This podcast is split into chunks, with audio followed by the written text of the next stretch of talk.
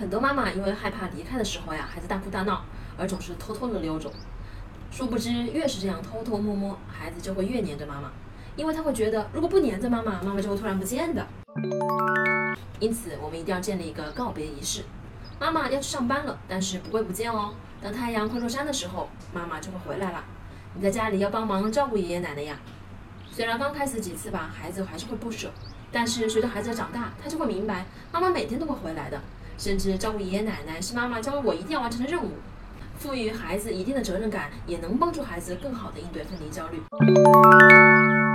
很多孩子的第一次分离焦虑，应该是在上幼儿园的时候。妈妈呀，可以告诉孩子，等你睡午觉起来，吃完了甜点，妈妈就会来接你啦。因为孩子啊，他对时间的概念是很抽象的，但是要具体到事情的话呢，就会让孩子更容易的去理解。在放学的时候，一定要准时来接孩子，不要让孩子等你。让他明白妈妈说话是算数的，能让他更安心。当妈妈面对孩子分离哭闹的时候呀，可能会手足无措，这时候就需要一个小故事来对孩子进行安抚。